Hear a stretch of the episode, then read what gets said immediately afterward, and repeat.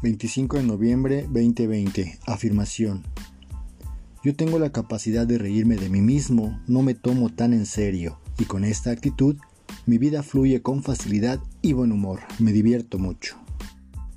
Pensamiento. Saber esperar, saber escuchar, saber respetar el tiempo y las actitudes de los demás es madurez, una etapa de la vida en la cual ya se tiene controlado al ego. Eso es ser paciente. Soy paciente sin sentirme víctima, soy paciente por decisión propia al elegir no entrar en conflicto ni romper mi armonía.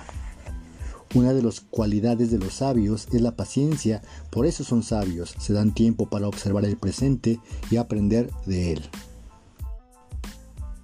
Reflexión. Sentido del silencio. Me acerqué a aquel anciano sencillo y sabio que estaba sentado en un banco de una iglesia solitaria y le dije, lo veo muy atento, como si Dios le estuviera diciendo algo. ¿Qué le dice Dios? Dios no habla, Dios escucha, me contestó. ¿Y qué le está diciendo usted a Dios para que le escuche? Yo no hablo, me dijo, yo escucho. ¿Y qué escuchan Dios y usted? Ambos escuchamos el silencio. ¿Y qué es el silencio? El silencio es la presencia divina en el hombre, la presencia silenciosa de Dios. La plenitud y perfección está en el silencio y brota de él.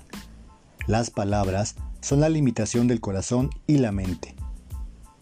Vivimos unos tiempos de excesivo parloteo, demasiadas palabras. Sería conveniente reflexionar, pensar y meditar más y hablar menos.